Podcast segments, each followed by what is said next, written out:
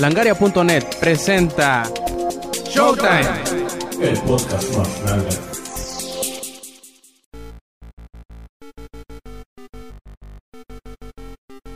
Hola y bienvenidos a una edición más de Showtime Podcast.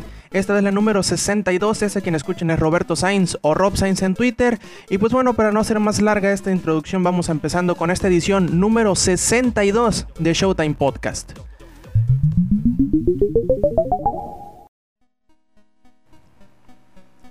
Y como siempre, la costumbre es iniciar platicándoles qué hemos estado jugando en esta ocasión, qué he estado jugando esta semana. Y son tres títulos bastante buenos. Primero, primero Mirror's Edge, que me hizo el favor de prestarme otro de los colaboradores de aquí de langaria.net, César. Eh, gracias, César. Eh, Mirror's Edge, eh, estuve unos dos, dos, días jugándolo, creo que fue domingo y lunes o lunes y martes por ahí. Y ya, qué pinche difícil está esa pinche chingadera. Me gustó mucho, muy entretenido. Eh, es un juego bastante distinto, creo que el único que se le parece en cuanto a narrativa, de que nunca te despega de la, de la perspectiva en primera persona, podría ser Bioshock y Bioshock 2.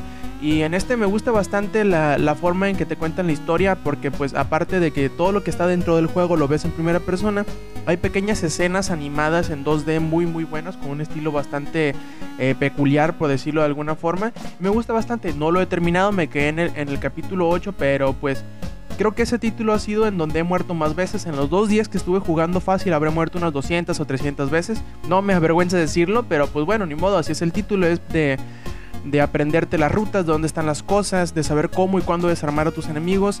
Y es mucho de tiempo y de prueba y de error. Yo creo que más allá de las 6-7 horas que estuve jugando el título de de conocer bien los entornos y todo eso, creo que fácilmente se puede pasar en menos de una hora o una hora y pasaditas. Muy buen juego, no lo he terminado, probablemente cuando lo termine haga una reseña para langaria.net, en donde podrán pues saber todos los detalles de lo, de lo que fue mi experiencia jugando este título.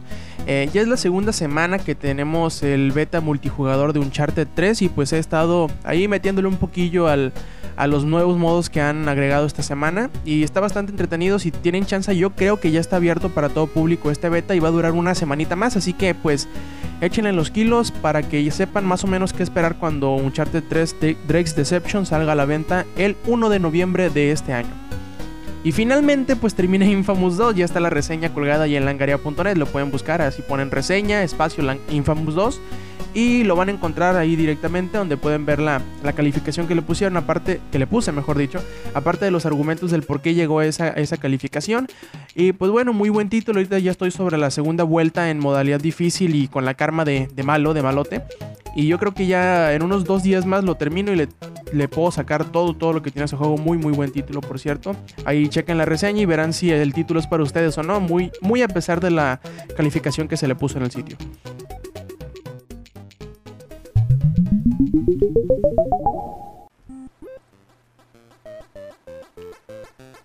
Pasando al resumen semanal de notas, hoy nos vamos a poner bien rumorosos y bien peliculosos porque pues hay varias, eh, varios rumores muy interesantes y varias notas también bastante eh, curiosas, como por ejemplo la primera que asegura que los chavos de Legendary Pictures pues tendrán en su ¿cómo decirlo así? En su panel, en su conferencia que van a tener en la Comic Con de San Diego dentro de una semana, eh, pues la presentación de la película de Mass Effect, sí, ese título de BioWare y Electronic Arts, parece que va a ser su salto a la pantalla de oro y la, pronto la veremos en su adaptación eh, filmográfica.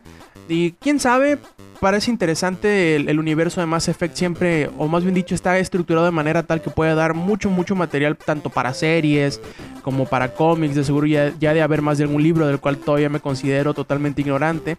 Y, bueno, los títulos son muy buenos. Lo que sí me, me, me hace preguntarme es de qué tratará, si va a ser eh, del universo en general o si va a tratar de las aventuras del comandante Shepard o de alguno de los de la tripulación. Lo que sí esperen, se vayan a esperar desde ahorita en estos anuncios es que, la, que vaya, vaya a ser muy, muy, como dicen, muy polarizante la discusión después de que se anuncie los detalles de la película, porque habrá algunos que lo van a amar y va a haber otros que lo van a odiar totalmente, como es, como casi siempre sucede con las películas de, de adaptaciones de videojuegos.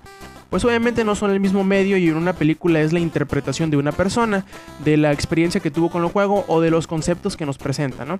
Obviamente los detalles, eh, como asegura el listado del, del, panel en la Comic Con, es que Legendary Pictures será la, casa productora y los productores ejecutivos serán Thomas Tully y John Jashney de los mismos de Legendary Films, así como Ari Arad.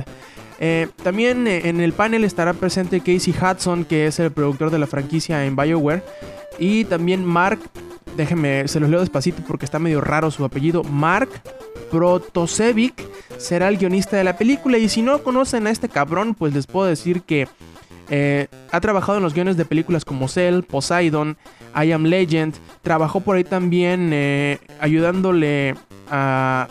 Ah, se me fue el nombre de- del guionista principal de Thor. Pero bueno, él estuvo echándole la mano ahí a, la película de Thor.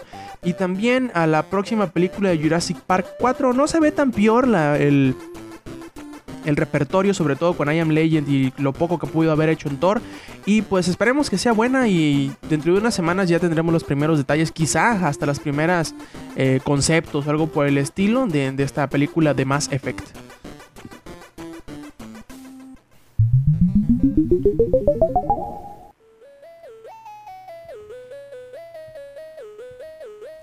Ahora viene un rumor bastante interesante que seguro más de ustedes los agarrará, un poquito desapercibidos. Y esto viene de parte de la, de la esfera de cristal o de la bola de cristal de... Que es una sección que tiene la revista oficial de Xbox o la Xbox, eh, la Xbox Magazine, perdón, X, o XM, en donde dice que la próxima entrega de la serie de Grand Theft Auto será anunciado en cuestión de poquitos meses. Textualmente cito que dicen, el tiempo se ha acabado, dice la bola de cristal, esperen el anuncio de Grand Theft Auto 5 durante este verano.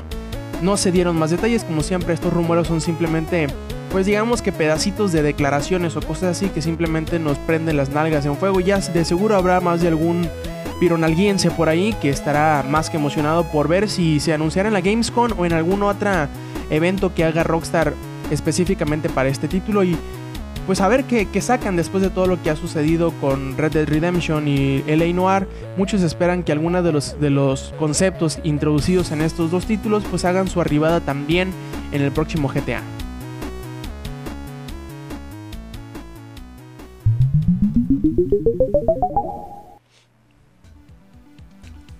Y por ahí también hay otra película que a muchos los tendrá emocionados o quizá un poquito decepcionados. Eh, hablo precisamente de la adaptación fílmica de Uncharted, que se llamará igual que la primera película, que el primer juego, disculpen, que es Uncharted Drake's Fortune. Como sabemos, hace algunos dos meses, a finales de mayo, tanto David O. Russell como Mark Wahlberg eh, dijeron chingue su madre y se fueron de la película.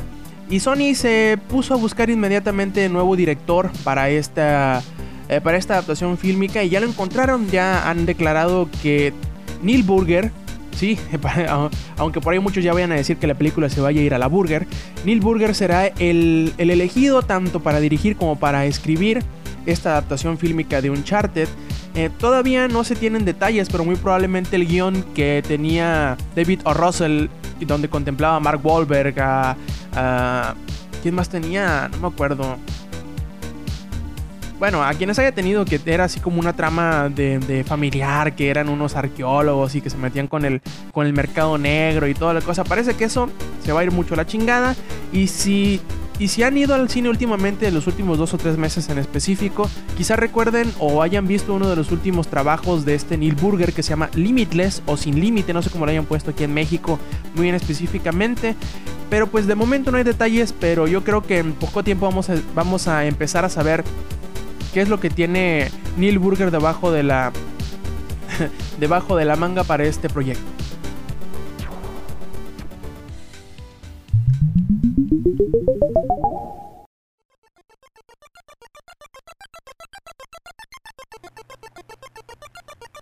Miren qué curioso, acabábamos de hablar de Rockstar y de GTA V, cuando por aquí pues tenemos un pequeño rumor de que Rockstar estaría cortando lazos con Team Bondi, que son los encargados del desarrollo, o bueno, en alguna medida, del desarrollo de LA Noir, el último título publicado por Rockstar. Y sí, eh, parece que están teniendo un poquito de problemas, eh, porque hay algunos correos que se filtraron eh, por el sitio de gamesindustry.biz. aseguran que Rockstar como que tuvo una revelación mágica o una revelación divina pues ellos tenían como que en sus planes renombrar a Tim Bondi como Rockstar Sydney, pero parece que algunas de las decisiones y de la mala administración de este estudio de desarrollo australiano, ha terminado en pues el desenfado o el desencajamiento que tenían, o más bien dicho, en arrepentirse de este plan que estaban ya cocinando. Y parece que todo va a terminar en un corta las manitas con Tim Bondi, porque pues ustedes sabrán que el juego de LA Noir tiene como unos 7, 6, 7 años en desarrollo antes de que se publicara finalmente hace algunos 2 o 3 meses. Pues bueno, eh, a final de cuentas Rockstar se, cansó de estar esperando en el, como por ahí lo llaman, el, Development Hell que, que, estaba llevando este título, en donde toda había muchas ideas alocadas que, la administración de, de, Team Bondi estaba queriendo meter con calzadora a, a LA Noir y a final de cuentas Rockstar llegó y los últimos, el último año y medio, dos años, prácticamente Rockstar tomó las riendas del, del equipo de desarrollo en Team Bondi y pues metió todo en, faja, ¿no? Todas las ideas que no funcionaban las desecharon, todas las, ideas que funcionaron las dejaron y las mejoraron, tanto así que hasta les ayudaron a los animadores, a los programadores, eh, pusieron parte de su equipo de, de, control de calidad, etcétera, etcétera. Prácticamente a final de cuentas el juego fue casi casi desarrollado por Rockstar más que por Team Bondi. Y al parecer todo esto que, que que se estaba viendo que, por ejemplo, el administrador de, de, Team Bondi estaba teniendo muy mala reputación últimamente porque, pues, en, estos, en esos 6, 7 años de desarrollo, pues, obligaba a los, a los trabajadores a trabajar tiempos extras sin pagárselos, eh, semanas de 100, 120 horas de trabajo. Y...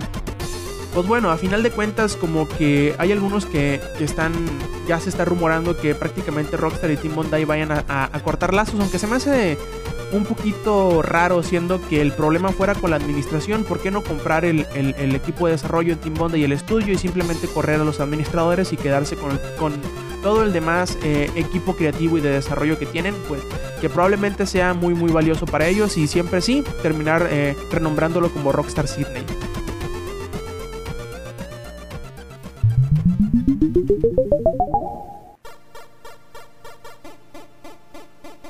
Para no dejar a Mass Effect de vuelta, o más bien dicho, no, dejar a Mass Effect olvidado, pues por ahí dos de sus diseñadores de gameplay, eh, que son Christina Norman y Cory Gaspur, pues eh, fueron entrevistados por el sitio Computer and Video Games y revelaron unas cosas bastante interesantes que a mí me, dejan con un buen sabor de boca porque últimamente los videojuegos eh, como que se han empeñado en que cuando pones una dificultad más alta, los enemigos simplemente están más ponchados, aguantan más y te golpean más fuerte, pero se comportan exactamente igual.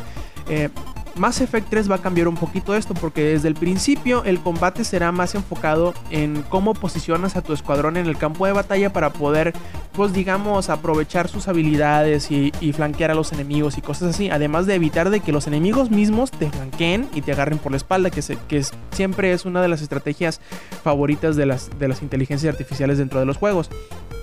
Pero bueno, eh, nos, nos eh, comentan estos chavos, esta Cristina Norman y Cory Gaspur, que además en las eh, dificultades más altas del juego eh, no solo serán más difíciles los enemigos, más fuertes y, y más aguantadores, sino que se comportarán de manera distinta. Además de que en todas las dificultades habrá formas en que algunas unidades enemigas hagan como que equipo con otras y hagan eh, pues se comporten en, equipo, por decirlo así, combinen sus poderes, así, de la misma forma en que tú puedes combinar tus poderes con tu escuadrón.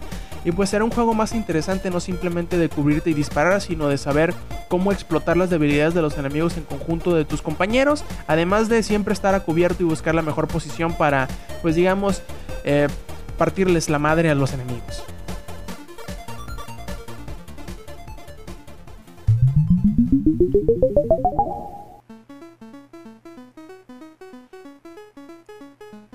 Al parecer, Digitimes nos trae un pequeño rumor bastante interesante en donde asegura que tanto Foxconn como Pegatron Technologies, que son eh, las compañías que se encargan ahora de la manufacturación del PlayStation 3, serán los encargados de, pues también armar lo que pronto llegaremos a conocer como el PlayStation 4. Y además de esto, asegura Digitimes que esta nueva consola de PlayStation no solamente tendrá una tecnología que reconocerá el movimiento de cuerpos muy parecido a lo que ahorita conocemos como Kinect, sino que además su pues digamos que el banderazo de la manufacturación empezará a finales de este año para poder tener 20 millones de consolas a la venta el próximo 2012 que será cuando salga el PlayStation 4. Obviamente esto al ser un rumor también contrapone las eh, declaraciones que Jack Tretton había hecho hace algunas semanas en donde él decía que muy a pesar del anuncio del Wii U, ellos no se veían presionados para pues eh, empezar a hablar de a manera abierta del PlayStation 4, pues el PlayStation 3 todavía tenía mucha vida y pues a ver porque se ve bastante interesante este rumor, aunque en realidad en realidad yo me yo preferiría que se esperaran un poquito, quizá medir un poquito las aguas en ver cómo sale el Wii U y ver cómo lo agarra la eh, el público al ser como que el paso intermedio entre esta generación y la que sigue y luego planear bien el, lanzamiento porque querrámoslo o no el PlayStation 3 sufrió bastante en, la, en su salida sobre todo por el precio alto y esperemos que, el PlayStation 4 no salga así sobre todo por el bien de los, de los usuarios que siempre, siempre es bueno ver por el precio porque pues el dinero no, no se da en los árboles desgraciadamente ya vemos algunos que que preferimos esperarnos hasta que los, la consola se abarate un poco, aunque, tendremos que aunque tengamos que esperarnos un año o dos después de su lanzamiento. Pero todavía estos son rumores, como les decía.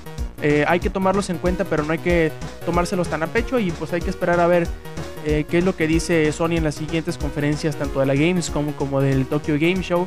Y probablemente también hasta podamos escuchar algo en el Consumer Electronic Show eh, que, se, que se celebra a principios de año.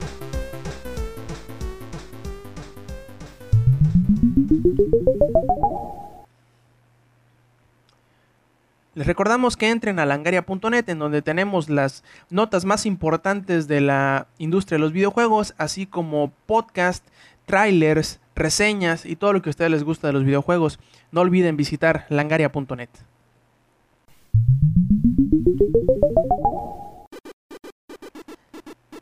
Ahora vamos entrando de lleno a la sección de no puedo creer que lo dijeron o no puedo creer que lo, que lo hicieron. Y la primera declaración bastante interesante viene de parte del señor Cliffy V, o como lo, como lo conocen en su casa, Clifford Blesinski, que es uno de los meros meros en Epic Games, director y creador de Gears of War y no sé qué tanta chingaderas, todo un rockstar dentro del, del mundillo del desarrollo de los videojuegos. Bueno, él lo que tiene para decir sobre todo de la próxima consola de Nintendo que se llama Wii U es que a, grandes rasgos dicen que aunque mucho que digan la gente que odia la consola de Wii U, terminará comprándola. ¿Cómo es esto? Pues dice, por lo que he visto está bastante genial, asegura Cliff Blesinski a Industry Gamers. Parece como si pudiera transmitir lo que estés jugando en tu televisión hacia el control, así que si tienes un síndrome de intestinos irritables o una vejiga pequeña, pues podrás jugar estando aún en el retrete. Bastante genial, ¿saben? Pero la gente en línea ya está diciendo que ah, será como el Dreamcast. Como diciendo que lo, viejo vuelve a ser nuevo otra vez. Pues déjenme les digo, el Power Globe llegó a convertirse en el Wii. El Virtual Boy llegó a convertirse en el 3DS. Muchas de esas viejas tecnologías que se han olvidado han sido los predecesores de la tecnología actual. Si Kinect termina siendo una webcam muy sofisticada es algo que todavía estamos por ver, pero es Nintendo y lo compraré, asegura Cliffy. Al igual que ellos, los que hablan pestes del Wii U terminarán comprándolo. ¿Ustedes qué dicen? ¿Será verdad? ¿Que los que hablan mal del, Wii U terminarán comprándolo?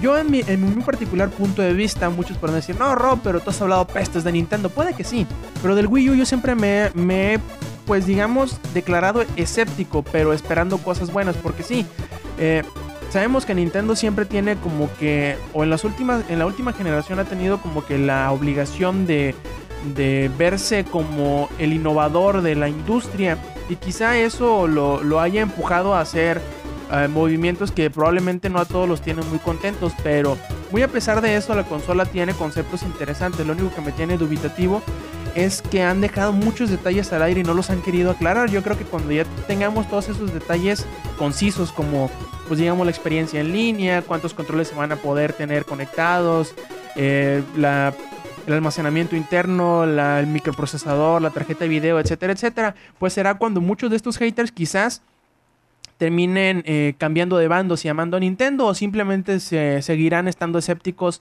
o hasta como ahorita están bastante rabiosos hacia, hacia Nintendo, ¿no?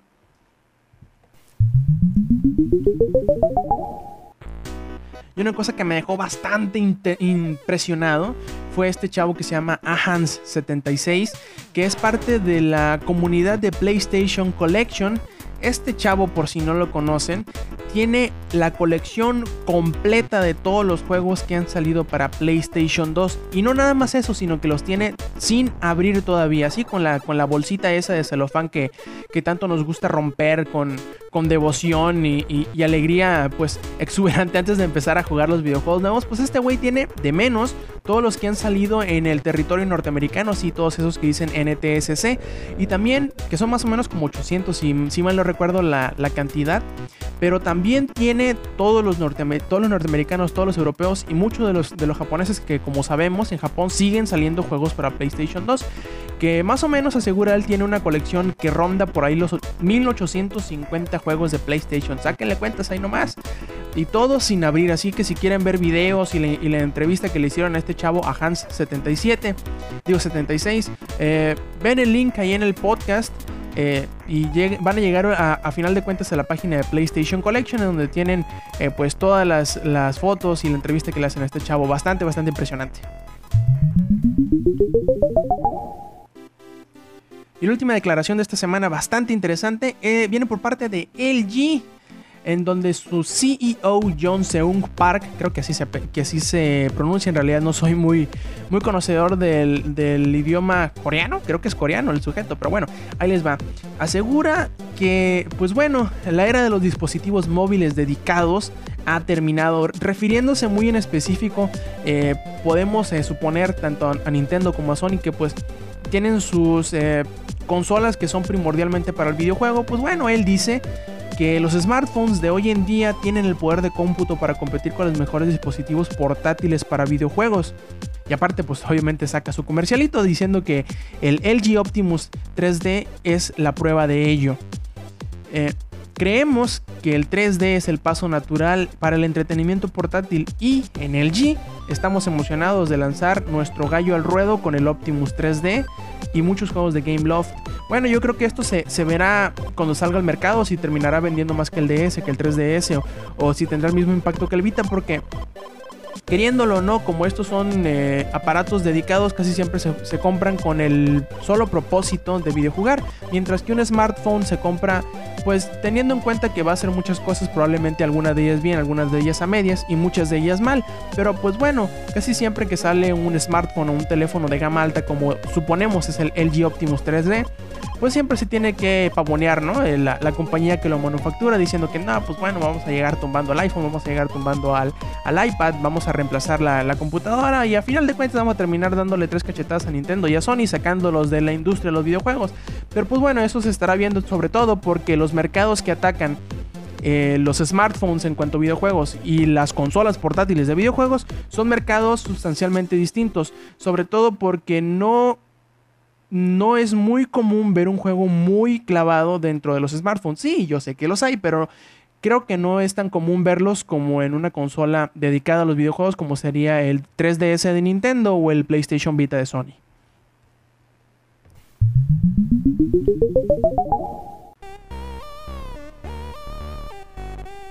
Y bueno, por fin llegamos a la sección final de, Showtime. Y esta vez en Langareando vamos a, platicar sobre una, eh, unas declaraciones muy interesantes que dio el presidente operativo de Paradox Interactive, Frederick Wester, eh, en donde él asegura que pues al menos ellos ya no necesitan ni tiendas ni retailers, o sea, sé que no ocupan el medio físico para distribuir su videojuego, que en este caso pues habla de Magica, un pequeño título de, vista isométrica que pues ha logrado tener un, éxito relativo vendiendo 600 mil copias de su título de forma eh, digital en las tiendas de Steam y de Game, cómo se llama la otra, la otra tienda, ahorita se las busco, en Gamersgate. Y él asegura que, entre tantas cosas que dicen, ¿no? Que, que los retailers, más que hacerle un bien a la industria, terminan eh, dañándola un poquito. Déjenme les leo.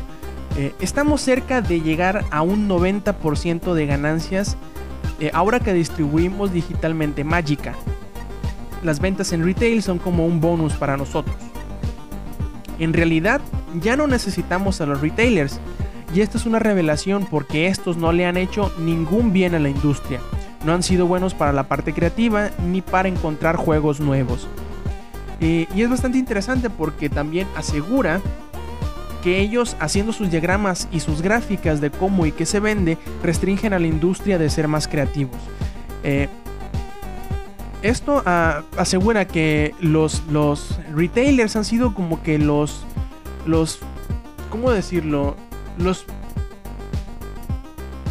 los impulsores más grandes de que el, de que el mercado esté lleno de, puras secuelas. Porque pues obviamente si un juego, el primer juego es bueno, la gente se queda esperando una secuela. Más si dejan un final de cliffhanger o posibilidad de seguir con esta franquicia. Obviamente la gente sigue esperando esa segunda parte. Lo cual... Eh, por decirlo así, entierra a los juegos noveles, a los, a los juegos quizá un poco más indies o, o, como dijeran por ahí parecidos a la clase B que no son necesariamente juegos como se les llama, de AAA, con grandes, con grandes presupuestos y cosas así, eh, no, no, tienen eh, lugar para sobresalir, eh, para cultivar nuevas ideas. Claro, hay títulos de primera, de primera mano, de First Party, que sí se atreven a hacer cosas de esas, pero son muy limitados, sobre todo porque se ven obligados estos títulos de First Party a seguir haciendo secuelas hasta que desgastan la franquicia. Asegura también él que que las declaraciones que él hace de que ya no ocupan las tiendas físicas y eso es porque ellos no dependen de esas tiendas y que no necesariamente es realidad para todos los, títulos o para todos los estudios, pero que a final de cuentas vendría siendo una ganancia porque pues por ahí ya se vienen eh, eh, pues eh, previendo estos, estos cambios para las siguientes generaciones de que los juegos se vayan totalmente a distribución digital y todo esto. Claro que esto tiene sus, sus ventajas y sus desventajas. Las ventajas vendría siendo que se evitan los gastos de manufacturación, de imprenta de manuales, de distribución, de, los acuerdos estúpidos que tienen con los retailers de, preórdenes y cosas por el estilo. Lo único malo sería que a medida que vamos avanzando las generaciones es eh, la medida en que se va necesitando eh, medios de almacenamiento óptico, discos por decirlo así, con mucha mayor capacidad para la alta definición, para los videos, para el audio, para, los diferentes... Eh, idiomas que tienen los videojuegos se van haciendo estos más grandes y más grandes y más grandes. Y desgraciadamente no en todos los, mercados.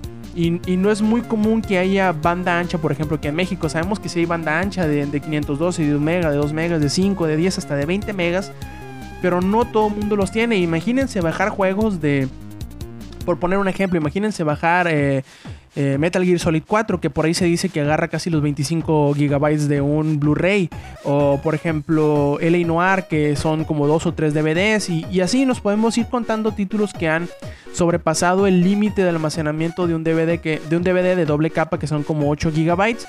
Imagínense descargar eso y al mismo tiempo de estarlo descargando con otros. Claro que muchos no, no le verán incomodidad a esto. Dirán, bueno, ya, ya tenemos años haciendo eso en Steam. Sí, pero pues son cosas que no estamos acostumbrados. También somos muy quejones. Probablemente si eso nos sucediera en Xbox Live o en la PlayStation Network, rapidito le estaríamos eh, reclamando a estas eh, empresas por no tener los medios suficientes para poder soportar eh, un tráfico tan intenso.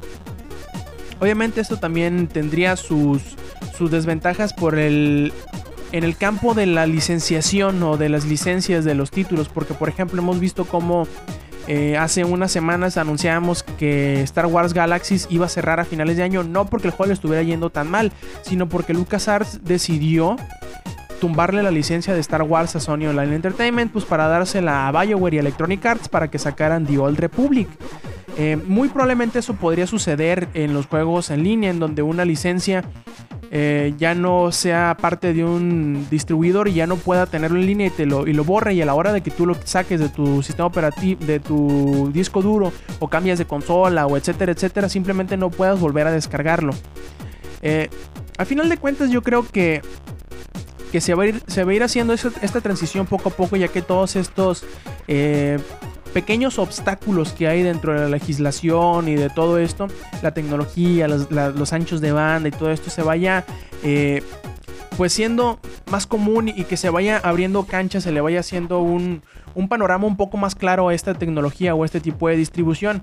De manera tal que en vez de ir viendo que, que con cada generación los juegos vayan aumentando de precio, vayamos viendo que de alguna manera u otra vayan bajando o se vaya dando, como hemos dicho en algunos podcasts anteriores, una división más grande, una categorización más amplia en cuanto a diversidad de precios, digamos que que haya títulos de un dólar, de 5, de 10, de 15, de 20 y así sucesivamente, dependiendo del tamaño del juego y de cuánto, eh, de cuánto se espere que el público pague y cuánto pague el público, de manera tal que no estaremos viendo puros juegos de 60 dólares, sino muchos juegos quizá un poco más pequeños que los tanto los distribuidores como los desarrolladores se, se bajen al nivel del, del, del consumidor y entiendan que a veces un, precio un poco más bajo siempre les ayuda más, aunque el título probablemente les haya costado lo mismo desarrollar que un título que se venda por un, por un precio mayor. Pero bueno, yo creo que todas estas incógnitas, todas estas...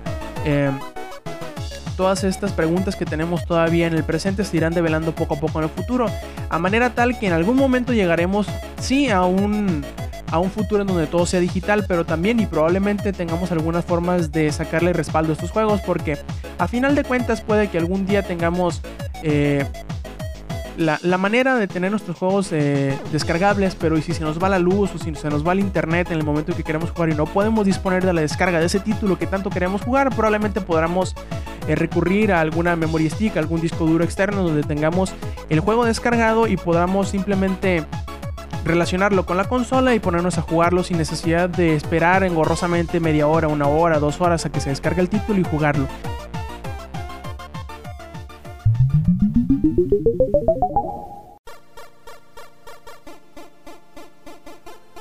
Y bien, les agradecemos mucho, mucho el habernos esperado todo este, este podcast con esta discusión que tuvimos, o más bien dicho, con este tema tan interesante de la distribución digital y, la abolición de las tiendas físicas que, muchos esperan que se dé en los próximos años. Y si tienen... Eh, preguntas o si tienen comentarios acerca de este tema o si quieren eh, saludos para la próxima emisión, les recordamos que pueden hacerlo en los comentarios del podcast mismo, del post del podcast. Eh, nos pueden hacer sus replis a arroba robscience o arroba langaria y hacer ahí sus preguntas, pedir sus, sus saludos, mentar madres, lo que quieran en realidad. Aquí no nos agüitamos con cualquier cosa que quieran hacer. Y de hecho tenemos un pequeño eh, bloque de saludos por ahí que nuestros amigos en Twitter nos han pedido. Por ahí está nuestro amigo Seth Cosnar, que es el, frontman del podcast de Desde Abajo. Lo pueden seguir en Twitter con arroba desde abajo X o escuchar su podcast directamente en desdeabajox.blogspot.com. Muchos saludos y muchas gracias a eh, nuestro camarada Seth Cosnar desde allá, desde Los Ángeles. También eh, nos pidió saludos la semana pasada, pero ya muy tarde, Albert Tain, uno de los, de los conductores de Chimichanga MX, y que nos ha, estado, nos ha estado ayudando con un poquito del código para poner botones y cosas por el estilo en Langaria. Es un pinche genio de la programación este cabrón. Un saludo a, a, Albert Tain. También por ahí eh, Eloyd nos pidió que, le mandáramos un saludo, un saludo cabrón, nos está ayudando con reseñas, con algunas eh, con algunas notas, también escribe para Bleed, también escribe para Pixelanía, si mal no recuerdo. Escribe para varios sitios este cabrón, es la mecolas totalmente. Un saludo a él, también nos quiso ayudar con la grabación del podcast, pero pues ya estábamos iniciando y tuve que decirle que no y darle una patada en las nalgas. Probablemente lo, podrán escuchar la semana que entra o dentro de dos semanas y a ver pues qué, qué trae para contarnos de seguro algo de Fear 3 o alguna mamarruchada por el estilo. También les recuerdo que esta noche, a las 11 de la noche, este sábado, como todos los sábados, hay Reset. Desgraciadamente yo no podré estar eh, presente esta semana porque tengo un compromiso esta noche.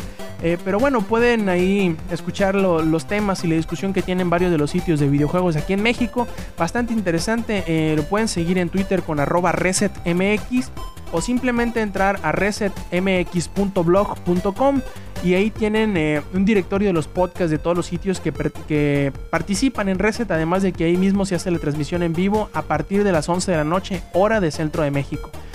También nuestro camarada Alarjual de Bleed, arroba Alarjual en Twitter, nos pidió sus saludos, muchas gracias cabrón. Este, y ahí de seguro te estaremos escuchando en Rece. También pueden escuchar eh, a todos los chavos de los editores de Bleed en el Push Start. Si mal no recuerdo, son todos los martes a las 9 de la noche, hora del centro de México. Ahí visiten bleed.com.mx. También uno de, nuestros escuchas, Vincent-KIA, así es su, su username en Twitter, Vincent-Kia, nos pidió saludos. Y también ahí estuvo preguntándonos un poco sobre el proceso de de cómo hacemos el podcast, de cómo se hacen las llamadas en Skype y todo eso, y estuvimos ayudándole un poco. A final de cuentas le quedé un poquito mal porque se me fue la luz y, se colgó la llamada y todo eso, pero pues bueno, cualquier pregunta también que tengan en ese respecto de, de dónde se alojan las cosas, cómo los hacemos y todo eso, también estamos abiertos a, a que nos pregunten esa, esa temática, pues a final de cuentas son cosas que hacemos y que siempre estamos dispuestos a ayudar a la, a la nueva generación de podcasters, que claro, no es que nosotros seamos veteranos o que sepamos mucho, pero que siempre una pequeña ayuda al inicio nunca está de más. También uno de, de nuestros escuchas, Mustaine 666 en Twitter, pide saludos, saludos cabrón, y también nos pregunta que, que, con esta, esta oferta que hizo Sony con el mes de PlayStation Plus en gratuito, dice, cuando descargas los juegos gratis de la PlayStation Store pertenecientes al PlayStation Plus, los puedes seguir jugando ya que se termine la suscripción. La respuesta es no. Estos juegos gratuitos, todo el contenido gratuito, como lo son temas dinámicos, como son avatares, como son juegos y todo ese tipo de, cosas que son gratuitos en la PlayStation Plus, solamente estarán disponibles para ti mientras tengas una suscripción activa. Eh, no hay manera, al menos que lo que hackees la consola, de lo cual no estoy seguro si se puede eh, burlar este tipo de, licenciamiento. Porque haz de cuenta que cuando tú compras o cuando tú activas tu suscripción de la, PlayStation Plus, la licencia se descarga a tu consola de manera tal que cuando llega a la fecha, a la fecha que tiene de límite simplemente los, los, juegos expiran y no se pueden jugar. ¿Los tienes descargados? Sí, pero no los puedes jugar. Probablemente por ahí hay algún truco que te permita hacerlo, que no lo conozco, por, por lo mismo no te lo doy. Pero también hay alguna confusión por ahí de algunos que preguntan que sí, ¿qué pasa con el contenido descargable que compras con descuento? Ese que tú compras con descuento se queda contigo hasta que cierres tu cuenta. Aunque se te acabe la suscripción del PlayStation Plus, tu DLC o tus juegos o cualquier cosa que hayas comprado con descuento seguirá estando disponible para ti sin costarte ningún centavo adicional del que ya te costó. Y pues bueno, ya les recuerdo de nuevo que si quieren saludos, si tienen preguntas, cualquier cosa, déjenlo en los comentarios, háganoslo saber por Twitter, mándenlos, mándenoslo por, por correo a rob.langaria.net. Y pues bueno, les agradecemos muchísimo que estén con nosotros la semana que entra, al igual que estuvieron esta semana. Y escuchen los demás podcasts de langaria.net. El lunes tenemos el podcast, el miércoles tenemos Comics Army que ya volvió con su tercera temporada. Y martes y jueves tenemos Langaria Express. Y pues bueno, muchas gracias por escuchar este que es Showtime Podcast que se publica todos los, todos los sábados. Y les recuerdo que el próximo sábado también habrá otro Showtime Podcast, al menos que algún, alguna catástrofe mundial suceda.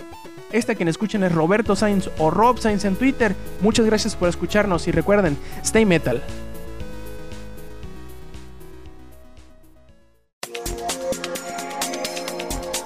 Langaria.net presentó